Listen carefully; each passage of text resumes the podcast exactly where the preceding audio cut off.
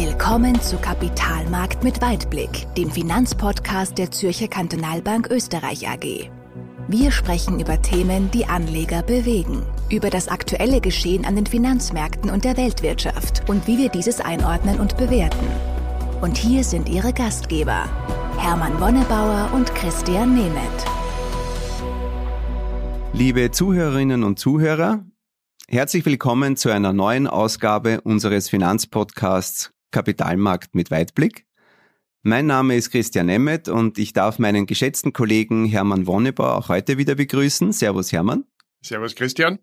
Wir haben heute die, die Rollen getauscht, Hermann und ich. Ich darf heute zu Beginn in die Rolle des Moderators schlüpfen und das hat einen ganz besonderen Grund, weil wir feiern nämlich Jubiläum und das in zweierlei Hinsicht. Wir haben auf der einen Seite knapp ein Jahr unseren Finanzpodcast der Zürcher Kantonalbank und das für uns wesentlich größere Jubiläum. Wir feiern gerade jetzt zehn Jahre ZKB Österreich.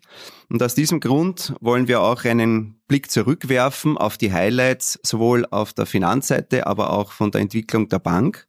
Und dann auch natürlich den Bogen spannen zur aktuellen Marktsituation, was wir von den Finanzmärkten erwarten, aber auch, wie es mit uns weitergeht.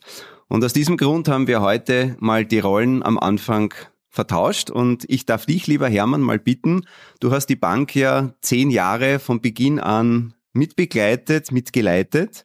Und meine Frage an dich ist, was ist so dein Resümee, was sind deine besonderen Ereignisse, wenn du zurückschaust, die dich bewegt haben? Ja, vielen Dank, lieber Christian. Äh, jetzt werden wir uns dann so eineinhalb Stunden Zeit nehmen, wenn ich mir an das alles äh, erinnern, erinnern möchte und äh, erzählen möchte. Nein, aber es sind schon wirklich wesentliche Dinge, an die ich mich gut erinnern kann. Äh, vor allem war äh, das Wichtigste eigentlich unser Rebranding, also die Umbenennung der Bank in Zürcher Kantonalbank Österreich AG vor ziemlich genau zehn Jahren. Äh, das war schon ein großer Schritt, weil es hat auch gezeigt, äh, das Vertrauen, unserer Mutter in uns, dass wir dieselbe Qualität des Wissens und die, äh, und die alle Möglichkeiten haben, die auch die, die ZKB in der Schweiz hat. Und äh, das Vertrauen in uns, dass wir das jetzt in Österreich auch umsetzen können. Also das war wirklich ein unvergesslicher Abend, äh, den wir da gemeinsam in Wien gefeiert haben mit vielen Gästen. Aber da werde ich mich immer dran erinnern. Fast gleichzeitig, und das war auch sehr wichtig, äh, war auch die Einführung unserer, unserer Vermögensverwaltung und auch die Auflage unserer ersten Fonds. Die sind ja jetzt auch äh, zehn Jahre alt und wenn ich mich dran erinnern kann, unsere Aktienfonds, die haben wir damals mit 100 aufgelegt, stehen jetzt bei 240. Also das war eigentlich ein, nicht nur eine unglaublich tolle Erinnerung, sondern vor allem ein sehr, schöne, sehr schönes Ergebnis. Da muss man auch wirklich sagen, ich kann mich noch gut erinnern, wie, wie damals das gekommen ist. Der Fonds ist jetzt aufgelegt und wir können investieren. Wird sicher unvergesslich bleiben. Was ich mir auch noch gut erinnern kann, ist, wie plötzlich unser erstes ZKB-Baby auf die Welt gekommen ist. Das war erst 2014. Wir haben gar nicht gewusst, was man da alles machen muss, wie das funktioniert mit, äh, mit Karenz und so weiter. Äh, und äh, das hat dann wirklich eingeschlagen. Seither haben wir 25 Babys bekommen in, in unserer Bank. Jetzt können wir dann schon bald einen eigenen Nachwuchskader dann einberufen. Also das war, war auch unvergesslich. Auch unvergesslich, muss ich sagen, war äh, auf der anderen Seite ein, ein sehr tragischer, sehr tragisches Ereignis. Einer meiner wirklich engsten Kollegen und auch Freunde ist mit mir in die Schule gegangen, ist vor zwei Jahren völlig überraschend verstorben. Äh, das ich auch nie vergessen. Es hat uns extrem bewegt, äh, nicht nur weil er uns äh, fachlich äh, total abgeht, sondern weil es einfach ein persönlicher, schmerzhafter Verlust war. An das werde ich natürlich auch immer denken. Was aber auch wieder schön war, das waren die vielen Auszeichnungen, die wir bekommen haben. Das findet ja meistens im November statt und ich kann mich erinnern, wie wir das erste Mal äh, erfahren haben, wir bekommen für unsere Fonds einen, einen Award und mittlerweile sind es ja 22 Awards geworden. Äh, aber es freut mich jedes Jahr wieder, wenn wir einen neuen kriegen, aber das, das erste Mal war sicherlich auch was Besonderes. Und um es nicht zu sehr äh, auszudehnen, das wirklich Schönste, was mir, was mir heuer erinnern kann, war unser neuer, neues 10-Jahres-Magazin, das 10 Plus. das wir statt einer Kundenveranstaltung äh, gemacht haben, um uns zu bedanken bei unseren äh, Kunden und, und Partnern. Äh, also wie da das erste Exemplar in den Händen gehalten habe, da war ich wirklich, wirklich gerührt. Also das war auch eine ganz große Geschichte. Und äh, sehr verehrte Damen und, Herren, die jetzt zuhören, wenn Sie es nicht haben, fordern Sie es an. Es ist wirklich was Besonderes. Ja, das waren einige der wichtigsten äh, Ereignisse in diesen letzten zehn Jahren, die jetzt da auch, äh, äh, an die ich mich gut erinnern kann. Möchte aber jetzt damit aufhören und äh, mal äh, dich fragen, Christian, abgesehen von dem, was wir da im Haus erlebt haben, was war denn so an den Kapitalmärkten und Politik und so weiter in diesen zehn Jahren los? Ja, danke Hermann für das Stichwort. Also du sagst es, es ist sehr viel Emotion, auch in deinen Worten. Und wenn man so ein bisschen zurückblickt, auch auf die zehn Jahre an den Finanzmärkten, also da war schon auch einiges los. Und Du hast es erwähnt, wir haben damals mit unserer Vermögensverwaltung begonnen und so im Sommer 2011, da hat die Welt schon ganz anders ausgesehen als heute. Wir waren relativ kurz noch äh, nach der Finanzmarktkrise, nach dieser Euro-Staatskrise ähm, da rausgekommen und wenn man damals so, so sich umgehört hat, da waren die Stimmungen waren da schon relativ gedämpft. Also jeder hat gesagt, na puh, wie wird es mit dem Euro weitergehen, ob das Experiment gut geht. Also ich weiß es nicht. Also wenn damals jemand auf den Euro gesetzt hat, welche Quote er gekriegt hätte, das ist ähnlich so wie wahrscheinlich, wenn du jetzt auf den Fußball-Europameister getippt hättest oder was auch immer. Aber das war schon, war schon eine sehr un, unangenehme Situation. Also erinnere dich, äh, wir haben darüber diskutiert, muss Griechenland aus dem Euro austreten und, und wie wird das alles sein? Also ähm, die Rahmenbedingungen waren gar nicht so einfach, auch, auch wirtschaftlich. Also die, die, die Konjunktur, vor allem in der Eurozone, ist eher schleppend verlaufen. Wir waren da eher so in einer Talsohle drinnen. Und trotzdem, wenn man schaut, so die letzten zehn Jahre, also wer nicht in Aktien investiert hat, der hat wirklich viel liegen gelassen. Du hast das ja auch an unserer Wertsteigerung bei unseren Vermögensverwaltungsstrategien festgemacht. Aber auch wenn man sich die Indizes anschaut, es gibt einige Märkte, die sich verdoppelt haben, manche mehr. Aber es gibt auch welche, die zurückgeblieben sind. Aber insgesamt muss man sagen, ähm, Aktien waren die erfolgreichste Anlageklasse, die Assetklasse, in der man investiert sein musste. Mhm.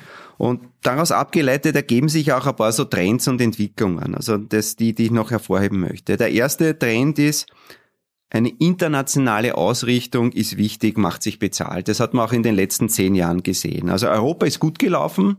Ja, also wer in Europa investiert, was sagen wir im Heimatmarkt, Eurozone, der hat sicherlich ähm, davon profitiert, aber Amerika ist deutlich besser und stärker gewesen. Also sicherlich auch begünstigt durch den Dollar. Wenn man sich so, so anschaut, vor zehn Jahren war Euro, US-Dollar die Währungsrelation noch bei 1,40, jetzt ist es bei 1,20. Das heißt, der Dollar hat im Preis zugelegt. Und ähm, dadurch hat man natürlich auch noch ähm, Kursgewinne dann auch auf der, auf der Währungsseite gehabt. Aber wesentlich wichtiger, warum Amerika so stark war, ist einfach, ähm, die Unternehmen sind wesentlich flexibler in der Regel gewesen, haben rascher reagiert, sind wettbewerbsstärker, haben eine höhere Rentabilität. Und ich will es gar nicht nur jetzt an den, an den äh, berühmten Technologiegiganten festmachen. Also auch wenn man da schaut, zum Beispiel Apple war 2011, ja, ähm, hat ungefähr 11 Dollar gekostet und jetzt steht es bei 140, ja. Also äh, da ist schon ein enormer Schub dahinter und ähm, viele der, der großen Internetgiganten, die waren damals noch in den Kinderschuhen, ja, manche sind erst kurz davor an die Börse gegangen und was auch immer. Aber auch wenn man in eine andere Branche blickt, also ich habe mir da jetzt nochmal zwei Zahlen rausgesucht aus dem, aus dem Finanzen-Bankenbereich. Ähm, ich habe hier Daten gefunden aus dem Jahr 2010. wenn man sich da anschaut, JP Morgan, große amerikanische Bank, ja, hatte damals eine Marktkapitalisierung von 100 Milliarden, 102 Milliarden, ja. Aktuell steht die bei 464 Milliarden. Und wenn man das vergleicht zum Beispiel mit einer deutschen Bank, ja, also das größte Institut ähm, zur damaligen Zeit ähm, äh, aus, aus unseren Breitengraden, dann haben die damals eine Marktkapitalisierung gehabt von 43 Milliarden. Also das heißt, JP Morgan war damals schon größer, ungefähr zwei, zweieinhalb Mal so groß. Aber die Deutsche Bank ist aktuell auf 25 Milliarden geschrumpft und das heißt, JP Morgan ist jetzt 18 mal so groß wie die Deutsche Bank. Ja. Und das zeigt halt schon, in welche Richtung halt dann in manchen Segmenten und Branchen ähm, das gegangen ist. Ja. Also da sind uns die Amerikaner bei vielen Dingen einfach vorbeigezogen. Vielleicht auch, weil sie weniger reguliert sind, vielleicht weil sie einfach auch einen größeren Heimatmarkt direkt vor sich haben, trotz ähm, aller EU-Harmonisierung. Aber insgesamt haben die da schon vieles richtig gemacht. Und das zeigt also, wenn man etwas breiter aufgestellt ist, dann hat es durchaus Vorteile. Und da geht es gar nicht darum, jetzt immer den Spitzenreiter zu haben, den besten Markt, die beste Aktie, sondern einfach auch von anderen Wirtschaftszyklen zu profitieren und dadurch das Portfolio ähm, stabiler aufzustellen. Das bringt mich zum zweiten Trend, ähm, und zwar die Industrienationen insgesamt waren deutlich besser als die Emerging Markets. Also man schaut ja immer so nach China und Wachstum und was da alles abgeht. Aber wenn man es an der Börse vergleicht, dann ist der MSCI World deutlich besser gegangen als der MSCI Emerging Markets. Also die breiten Indizes der Industrienationen haben besser abgeschnitten als die der Schwellenländer. Ähm, China hat ganz gut sich entwickelt, aber das ist auch in den letzten zehn Jahren, es waren zweimal so, so sechs bis neun Monate, wo der Markt extrem nach oben gegangen ist und dann ist er auch wieder vor sich hin gedümpelt lange Zeit. Und insgesamt muss man sagen, ähm, also war eine Beimischung, aber war jetzt nicht, sagen wir mal, der riesige Renditebringer. Dritte Trend, den ich kurz anreißen möchte, ist Rohstoffe. Also mit Rohstoffe hat man in den letzten Jahr, zehn Jahren nichts verdient. Ja? Also der breite Rohstoffindex steht jetzt knapp 30 Prozent tiefer als wie vor zehn Jahren. Gold hat es in den letzten zwei Jahren ins Plus geschafft und ähm, wer nur auf Öl gesetzt hätte, der hat ähm, überhaupt ähm, massive Kursverluste hinnehmen müssen. Also das wäre stark in die Hose gegangen. Da spielen natürlich Rolleffekte an den Futures-Märkten eine Rolle, aber insgesamt muss man sagen, der, der große Trend der Rohstoffe waren die letzten zehn Jahre nicht. Also es ist so, man kann da auch investieren. Wir haben es schon seit vielen, vielen Jahren nicht mehr im Portfolio. Und da haben wir ehrlich gesagt nichts versäumt. Wir mischen ab und zu mal Gold bei. Das hat sich in den letzten ein, zwei Jahren ja, wie, wie vorhin kurz erwähnt, ähm, ganz gut ausgezahlt. Aber sonst davor hat man da nicht viel verpasst. Und wenn man so ein bisschen auf die Anleihenmärkte blickt, und das ist so mein, mein, mein letzter Trend, den ich ein bisschen beleuchten möchte, dann ist interessant, dass man auch mit den Anleihen, mit Staatsanleihen, in den letzten zehn Jahren doch noch Geld verdienen konnte. Jetzt vor allem in den ersten fünf. Also da sieht man wirklich also einen ganz starken Knick. Also in den ersten fünf Jahren, so damals von 2011 bis 2016, da konnte man noch wirklich sauber verdienen dran, weil die Renditen ja gefallen sind und das bedeutet zusätzliche Kursgewinne für die Staatsanleihennotierungen. Und seitdem stagniert es und wir sind ja auch, was die, die Zukunftsaussichten betrifft, ja da sehr zurückhaltend und ähm, sehen da eher nur eine bescheidene Rendite für die nächsten Jahre. Aber historisch zurückgeblickt mit der Weisheit praktisch der Rückschau, muss man sagen, auch in den letzten zehn Jahren war das nicht so schlecht, natürlich deutlich weniger wie mit Aktien, aber der Trend in den letzten fünf Jahren hat sich schon deutlich reduziert. Und zum Abschluss vielleicht noch ganz kurz, wenn man sagt Geldmarkt, ja, also wenn man das, das äh, Ersparte nicht investiert hat, der durchschnittliche Zins in den letzten zehn Jahren für Ein-Monats- und Drei-Monatsgelder ist negativ. Also wir waren zwar in den ersten Jahren dann noch im Plus, aber das hat sich über die, die, die Jahre komplett gedreht. Und wenn man sich jetzt wirklich anschaut, Durchschnittsverzinsung der letzten zehn Jahre für ein und drei Monatsgeld im Euro, also diese Euribor-Werte, die sind negativ. Also das heißt, auf zehn Jahre hat man da nicht nur äh, real verloren, sondern auch sehr, sehr viel auch, auch nominell. Und das zeigt einmal mehr, wer nicht investiert, wird ärmer. Dann gäbe es natürlich jede Menge Sonderthemen. Du sagst auch politisch. Wir haben 2016 haben wir den Brexit äh, damals die Abstimmung erlebt und wenn du mich fragst, also wir haben ihn zwar jetzt vollzogen, aber viel, viel, viel mehr Klarheit als wie 2016 ist in manchen Bereichen da immer noch nicht gegeben. Ja, stimmt. Im, Im, selben Jahr war damals die Wahl von, von Donald Trump zum 45. Präsidenten, der 2017 damals sein, sein äh, seinen Amtsantritt gefeiert. Da sind wir auch fassungslos vor den Bildschirmen gestanden und gesagt, wie kann das passieren? Auch diese Ära haben wir ganz gut ähm, äh, überstanden und auch von den Notenbanken gäbe es wahnsinnig viel zu berichten. Also ich möchte da nur kurz erwähnen, 2013 gab es diese sogenannte Taper Tantrum unter Ben Bernanke. Auch das ist in die Geschichte eingegangen. Also es war uns nicht langweilig und ähm, es gab immer Herausforderungen und wir haben hoffentlich immer ganz gut durchgesteuert. Aber die letzten zehn Jahre hatten es durchaus in sich und es gab schon einiges zu berichten. Ja, absolut. Also äh, das so ist gut zusammengefasst. Da merkt man eigentlich, was alles, was alles passiert ist in diesen zehn Jahren.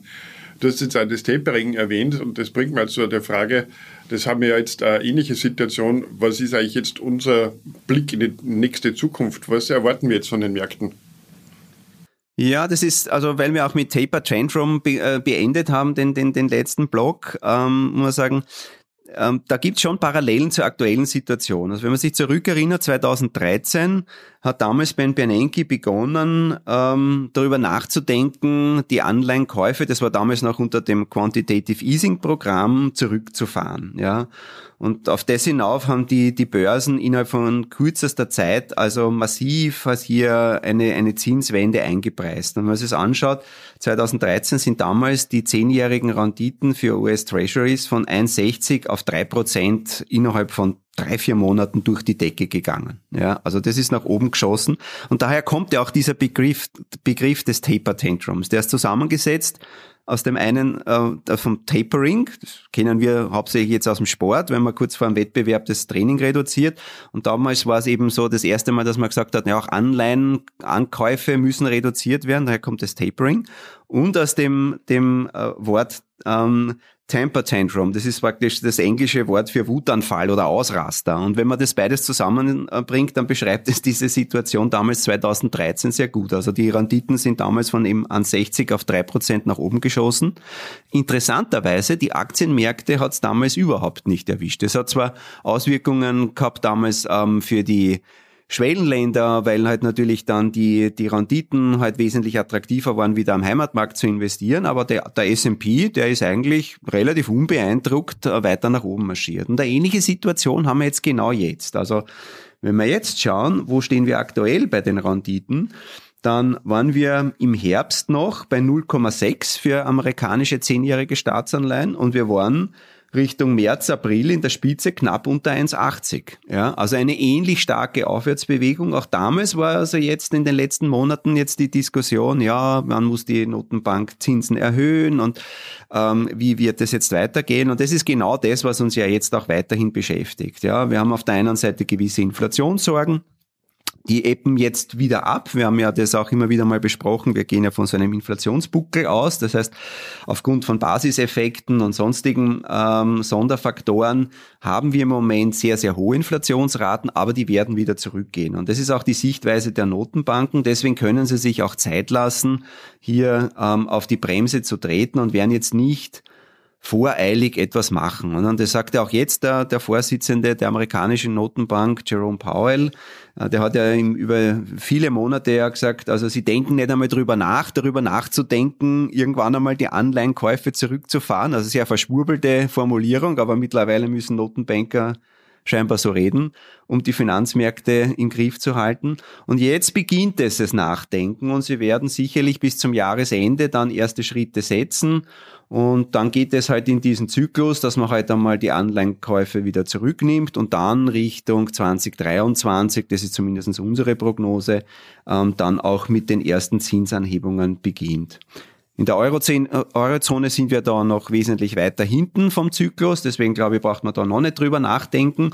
Und ähm, das bedeutet aber auch für die Aktienmärkte, dass es schon auch noch ein Stück des Weges ist, wo sie weiterhin ein gutes Umfeld haben, wo wir niedrige Renditen haben und äh, gleichzeitig aber gute Wirtschaftsdaten und damit sprudelnde Unternehmensgewinne. Auch die Margen gehen im Moment stark nach oben und deswegen blicken wir jetzt eigentlich sehr, sehr äh, gespannt auf die Unternehmensberichterstattung, die jetzt dann beginnt für das zweite Quartal. Die Erwartungen sind recht hoch, aber ich glaube, die Unternehmen werden das durchaus ähm, auch liefern. Also wir haben auch von den Unternehmen selber die, die höchsten Prognosen oder die meisten Prognosen, die einen positiven ähm, ähm, Eigenausblick getätigt haben, sowohl was äh, Gewinn als auch Umsatz betrifft. Und vor dem Hintergrund glaube ich, es wird zwar volatiler werden, weil so ruhig wird es jetzt auch nicht weitergehen und die Bäume wachsen bekanntlich ja nicht in den Himmel, aber wir bleiben ähm, mit dem Fuß am Gas. Wir haben unsere Gewinne laufen gelassen, wir bleiben übergewichtet, wir setzen weiterhin auf Amerika, auf Europa, ähm, stärker auf die Industrienationen und, und bestätigen unsere positive Sichtweise. Also so ist ein bisschen dann auch der Bogen aus der Vergangenheit in die Gegenwart und man kann schon auch bei dem Rückblick in die Vergangenheit auch viel lernen, wie man jetzt sich das anschaut und ähm, auch seine Lehren daraus ziehen, auch wenn es natürlich immer wieder dann überraschende neue Ergebnisse gibt. Aber insgesamt sind wir positiv und mit dem möchte ich eigentlich von der Finanzseite mal abschließen. Gut, das war wieder sehr spannend, Christian. Vielen Dank. Ich glaube, äh, das hat uns auch wieder guten, gute Orientierung gegeben für die nächsten Wochen. Und wie es weitergeht, werden wir uns in einem Monat wieder äh, werden wir in einem Monat wieder besprechen. Äh, ich sage jetzt mal vielen Dank an dich, Christian, für die interessanten Ausführungen und an Sie, liebe Zuhörerinnen und Zuhörer, dass Sie wieder unsere Gäste waren. Ich hoffe, es hat Ihnen viel gebracht und es war interessant für Sie und freue mich schon auf das nächste Mal. Servus, Christian. Servus Hermann und jetzt gehen wir feiern. Genau. Ciao. Ciao, Servus. Kapitalmarkt mit Weitblick. Wenn Ihnen diese Episode gefallen hat, dann abonnieren Sie unseren Podcast auf iTunes oder Spotify. Oder besuchen Sie uns auf unserer Website www.zkb-oe.at. Wir freuen uns, wenn Sie auch nächstes Mal wieder dabei sind. Vielen Dank fürs Zuhören. Die Inhalte sind allgemeiner Natur und stellen keine Anlageberatung, sonstige Empfehlung oder Anregungen zu Anlagestrategien in Bezug auf ein oder mehrere Finanzinstrumente oder Emittenten von Finanzinstrumenten dar. Bitte beachten Sie die rechtlichen Hinweise auf www.zkb-oe.at.